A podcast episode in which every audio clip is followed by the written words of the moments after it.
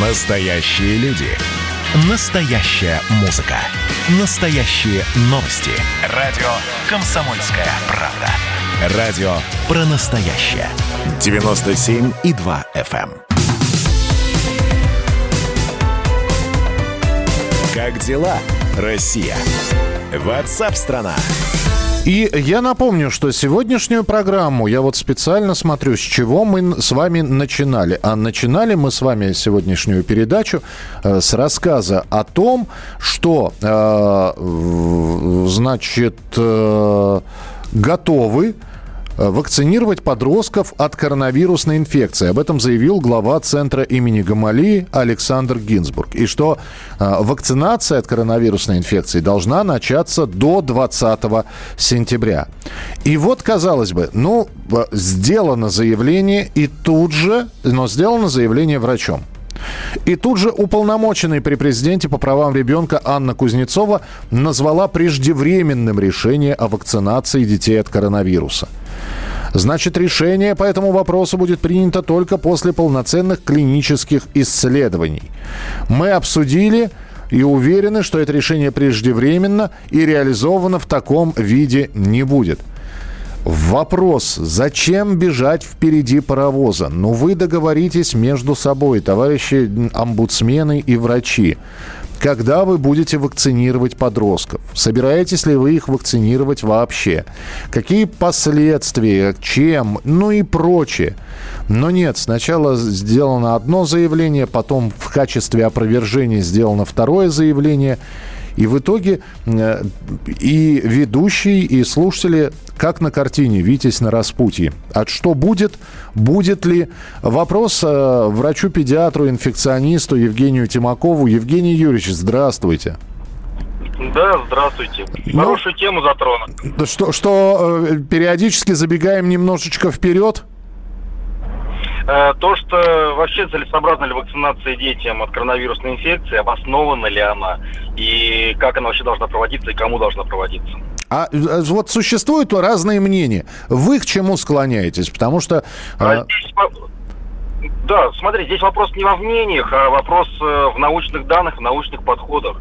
Э, По поводу коронавирусной инфекции предыдущих, скажем так, генераций, предыдущих штаммов, да, мы видим четко, что дети болеют э, значительно легче взрослых, заражаются реже, заражались, еще раз говорю, немецкий штамм заражаются часто, э, заражались реже, и тяжелые исходы заболевания были значительно реже, даже чем у взрослых, которые сделали прививку были защищены от коронавируса.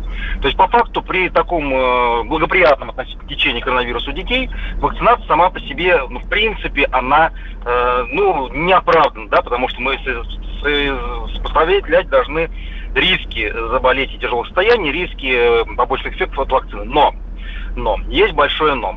Сейчас коронавирус изменился, и штамм индийский дельта, он начал заражать все больше и больше детское население, причем повально. Статистику по тяжелым случаям мы с вами сможем увидеть только в сентябре.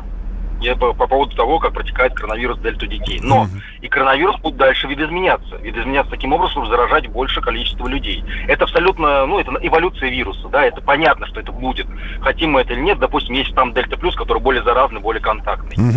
А, При этом мы э, имеем э, обоснованные научные данные, то, что коронавирусная инфекция размножается э, с помощью внедрения через специфические рецепторы. У меня есть пять минут еще? да? Конечно, конечно, э, слушаю очень внимательно, конечно. Да, есть определенный рецептор, через который этот коронавирус к нам внедряется. Это рецептор основной путь, это гемодин превращающий фермент второго типа, которого у детей до 12-летнего возраста в принципе немного э, технически. Поэтому дети до 12-летнего возраста болеют так полегче, да, чем более взрослые детишки.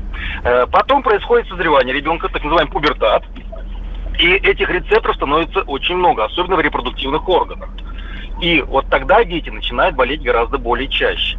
Дети с избыточной массой тела болеют больше, более тяжело, потому что в жировой ткани тоже много этих рецепторов. Дети э, с хроническими заболеваниями, бронхиальной астмой, эндокринологией болеют тоже более тяжело. Дети с 14-летнего возраста, они э, уже аналогичны по строению, по всему они созрели уже, э, несмотря на то, что дальше растут, аналогичны нашему э, взрослому организму и по количеству рецепторов, и по всему, но поведение их и их общение, оно такое, что они не будут никогда в жизни соблюдать социальную дистанцию, и тот самый масочный режим. Мы прекрасно знаем, что наши тинейджеры – это наши тинейджеры. И, соответственно, учитывая то, что вирус дальше будет изменяться и мутировать, он может стать и более э, для детей э, этой группы патогеном. Поэтому проводиться научные исследования по эффективности и безопасности вакцин должны быть сейчас, должны быть исследования должны быть начаты, и они начаты уже. И я скажу более того, группы для э, исследований, я думаю, будет тяжело набрать ее, а оказывается, она набралась за несколько дней.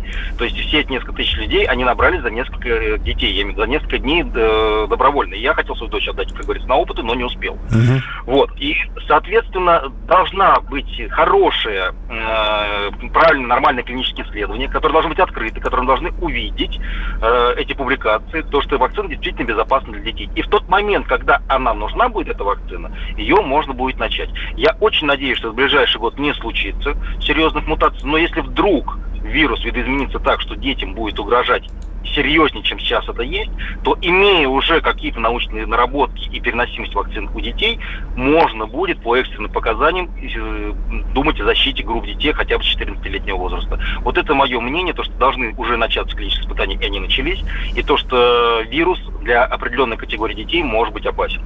Спасибо большое, Евгений Юрьевич. Ну, все да, да, довольно понятно было и э, разложили по полочкам. Евгений Тимаков, врач-педиатр, инфекционист.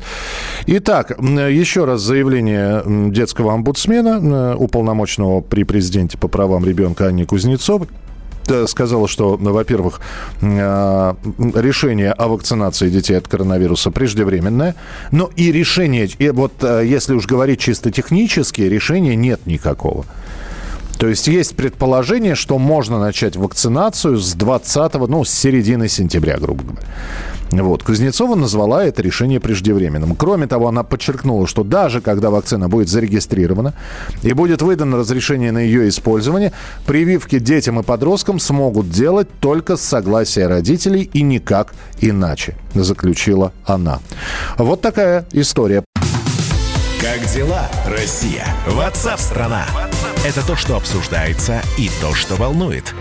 Это ваши сообщения в прямом эфире, в том числе и голосовые. Каждый будний день с 11 до 15 часов с Михаилом Антоновым. Эфир открыт для всех. Включайтесь. Радио «Комсомольская правда». Радио про настоящее.